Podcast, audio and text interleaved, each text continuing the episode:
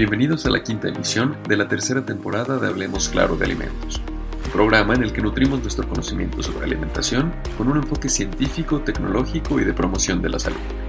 Hoy hablaremos sobre la economía circular en relación con la industria alimentaria.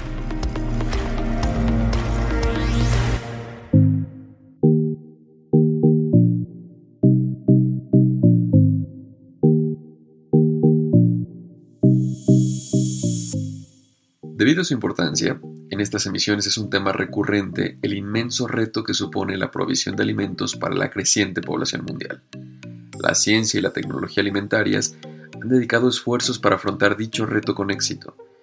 En la emisión anterior describimos algunas de las opciones que ya son una realidad, aunque no todas se apliquen globalmente. Existen otras posibilidades que también suman a ese esfuerzo conjunto para garantizar la disponibilidad de alimentos y que velan no solo por el bienestar humano, sino también por el cuidado de los recursos y el medio ambiente. Para lograr la seguridad alimentaria en los próximos 30 años, manteniendo nuestros recursos naturales, es necesaria una transición del sistema alimentario actual a un sistema alimentario más eficiente, más saludable, equitativo y centrado en el consumidor y el medio ambiente. Esta transición, sin embargo, es compleja. Primero, necesitamos hacer una mudanza completa de una economía lineal a una circular, donde las corrientes secundarias y los desechos se valoricen como nuevas fuentes de materiales o ingredientes alimentarios, lo que lleva a un uso más eficiente de los recursos disponibles. En segundo lugar, la producción de alimentos tiene que aumentar.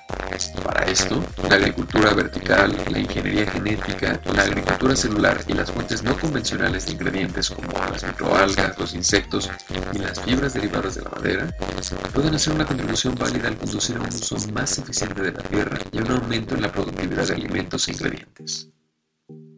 En contraste con el modelo económico tradicional, en el que los materiales se producen linealmente a partir de una fuente presumiblemente infinita de materias primas, la economía circular se basa en cerrar el ciclo de materiales y sustancias en la cadena de suministro. El valor de los productos, materiales y recursos se conserva el mayor tiempo posible integrado en el sistema alimentario. La economía circular ofrece soluciones para lograr la sostenibilidad alimentaria global al minimizar la pérdida y el desperdicio de alimentos, promover el uso eficiente de los recursos naturales, mitigar la pérdida de biodiversidad y reducir la demanda de materias primas frescas en la producción de alimentos. Las pérdidas a lo largo de la cadena de producción y el desperdicio representan el 30% del total de los alimentos para el consumo humano a nivel mundial. Esto también afecta al medio ambiente por la emisión de gases de efecto invernadero asociados con los desperdicios de alimentos en vertederos. En realidad, los diversos pasos en la cadena de suministro de alimentos tienen un impacto de gases de efecto invernadero incorporado, que se exacerba cuando los alimentos se desperdician y se pierden.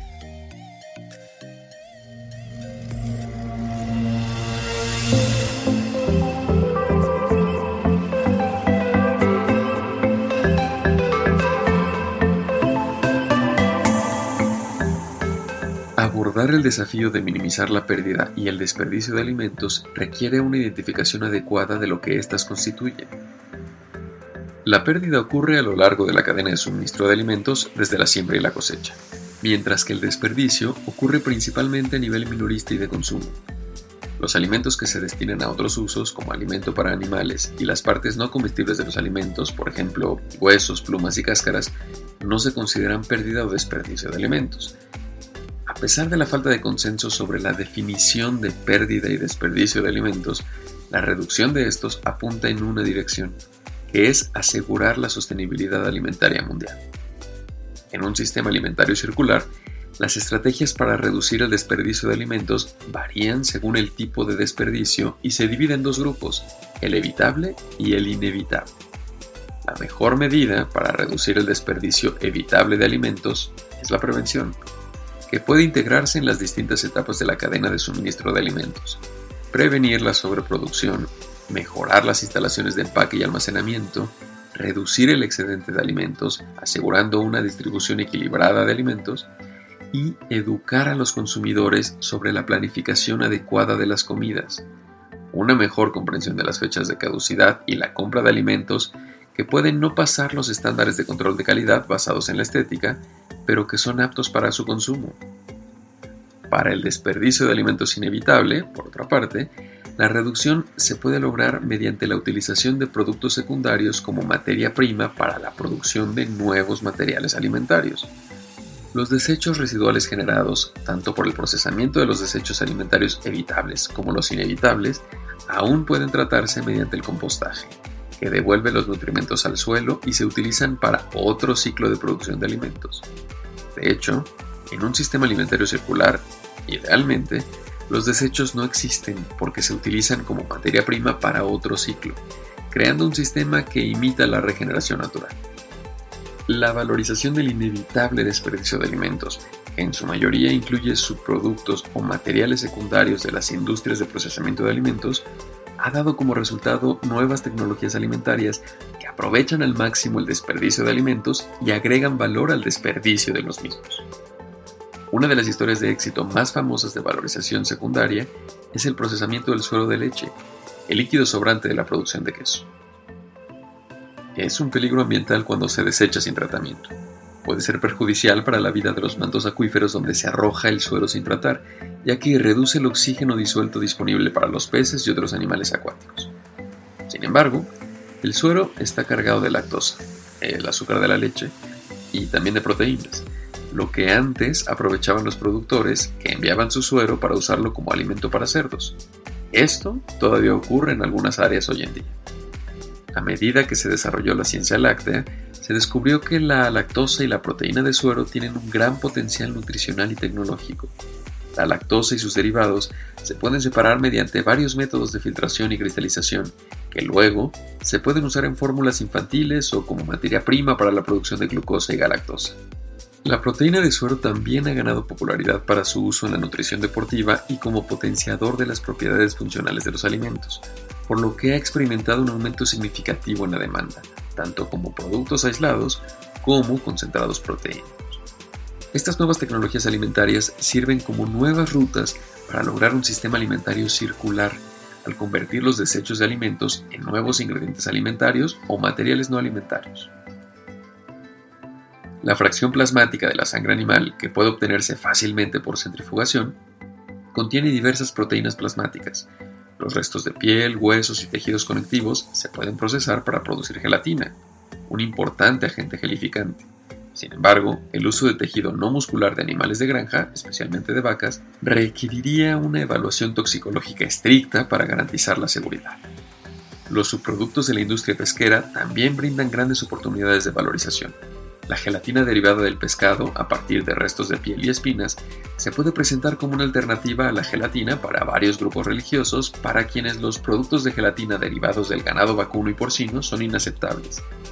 Las conchas de mariscos comunes como cangrejos, langostas y gambas, ricas en carotenoides y quitina, se pueden procesar para extraer ingredientes funcionales. La nixtamalización, el proceso alcalino del maíz, produce aguas residuales que son altamente alcalinas, pero ricas en carbohidratos y polifenoles. Existen métodos de microfiltración y ultrafiltración que se utilizan para aislar fracciones enriquecidas de estos, que luego pueden integrarse en varios procesos posteriores. Los desechos de la industria de cereales, frutas y verduras también pueden fermentarse por medios microbianos para producir varios pigmentos para la producción de otros alimentos. La extracción de pigmentos también se puede realizar en los desechos sobrantes de la industria de ensaladas recién cortadas, que incluyen vegetales de hoja y frutas que se consideran demasiado defectuosos para venderlos al cliente. Asimismo, estos desechos también pueden ser una fuente de agentes calificantes naturales y compuestos bioactivos que pueden refinarse para su uso posterior en la industria alimentaria. Además del desperdicio de alimentos, también existen otras fuentes, a menudo inesperadas, de ingredientes alimentarios. Por ejemplo, si bien la madera no puede considerarse parte de la industria alimentaria por sí misma, la extracción de emulsionantes del acerrín puede servir como ejemplo de cómo los desechos de un ciclo industrial pueden utilizarse como materia prima para otro ciclo industrial y, de hecho, reducir el material desperdiciado en general. La paja de la producción de cereales, como la cebada y el trigo, también se puede procesar para extraer oligosacáridos que pueden usarse como aditivos prebióticos en otras matrices alimentarias. Si bien los brotes de bambú jóvenes se han usado comúnmente en varias cocinas asiáticas, las hojas de bambú más viejas también actúan como una fuente de antioxidantes polifenólicos que se pueden usar para fortificar los alimentos con compuestos bioactivos. En el futuro, será esencial reconocer los cuellos de botella de toda la cadena de suministro de alimentos y redirigir la asignación de recursos alimentarios en consecuencia, para minimizar el desperdicio de alimentos. Un cambio de producción global a local que reduce el transporte y la transformación de residuos no reutilizables y no comestibles en ingredientes con funcionalidades novedosas. La trazabilidad y la transparencia de la compleja red de suministro de alimentos aumentan continuamente su importancia en la gestión de la fabricación de alimentos. No solo son una forma efectiva de controlar la calidad y la seguridad de la producción de alimentos, sino que también pueden ser herramientas efectivas para monitorear el flujo de recursos desde las materias primas hasta el consumidor final.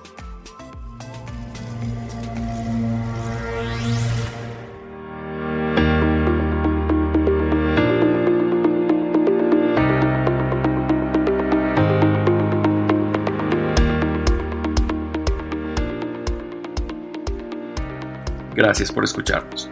Esto fue Hablemos Claro de Alimentos. Escuchen nuestra próxima emisión el mes entrante. Los esperamos.